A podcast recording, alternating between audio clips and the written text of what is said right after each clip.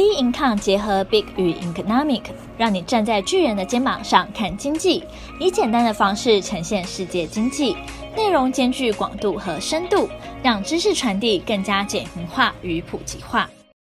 各位听众好，欢迎收听小资新天地。今天的主题是发烧话题：小资族如何让房市变自己的事？各位还记得在二零零三年 SARS 疫情在台造成人心惶惶吗？我记得那时候是小学的时候，都需要每天的量体温。而当时呢，SARS 呢也造成当时的房市受到重挫。没想到这次新冠肺炎疫情惨兮兮，房价却笑嘻嘻。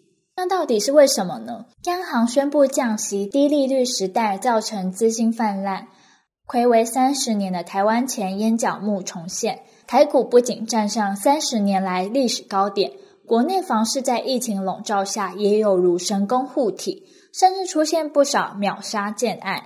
而身为小资族的我们，除了望洋兴叹外，还能做什么呢？不要小看自己，你我都有无限的可能。今天就告诉你如何参与，让房市变成自己的事。大家一定会好奇说，为什么在二零零三年 SARS 疫情的时候，房价是重创的？但是今年的新冠肺炎疫情呢，拉不低房价。最主要呢有四个原因。第一个原因呢是超低利率的环境；第二个原因是因为台币升值，热钱抢进；第三个原因是因为台商回流；第四个原因是房市的基期不同。全球的央行祭出货币与财政双政策，也因此房市受到资金买盘的青睐，资金流入台湾，台币升值。市场呢又担心通膨的疑虑，房地产呢又抗通膨，受到资金的青睐，并且房市环境再推波助澜，银行贷款利息低，民众购买意愿增加。再来就是都更啊、预售屋等建商推案量创高。二零二零年台湾房市呢再现秒杀的建案，像是新店大平林城开头的建案，开案首月呢就完售；土城重划区。副开头的建案呢，开卖首日就完售了。竹北高铁特区的会开头建案，开卖首日就完售。新竹竹科介寿路宝开头的建案呢，也是完售的。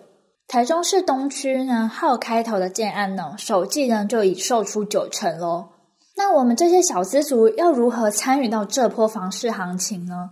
我们回顾在一九八零年代末期哦，台股历史新高。当时流行呢“有土斯有财”这句话，所以呢资产股呢是飙翻天，包括国寿大涨至一千九百七十五元，台火大涨至一千四百二十元，台泥涨到三百零六元。那近期呢资产股再度成为市场关注的焦点，最主要也是因为台资回流，房地产价格垫高，而股价呢被低估的资产股公司股价就已经开始陆续有所表现。尤其低价股净值比提供配息的资产股，给予保守投资人增添获利的机会。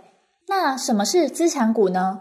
资产股就是拥有大量房地产等固定资产的公司，在很久之前以低廉的价格收购土地盖厂房或是投资，随着土地价格大涨，甚至出售或盖商办大楼以赚取土地增值利益。那现在就来跟大家介绍一下台湾的资产股。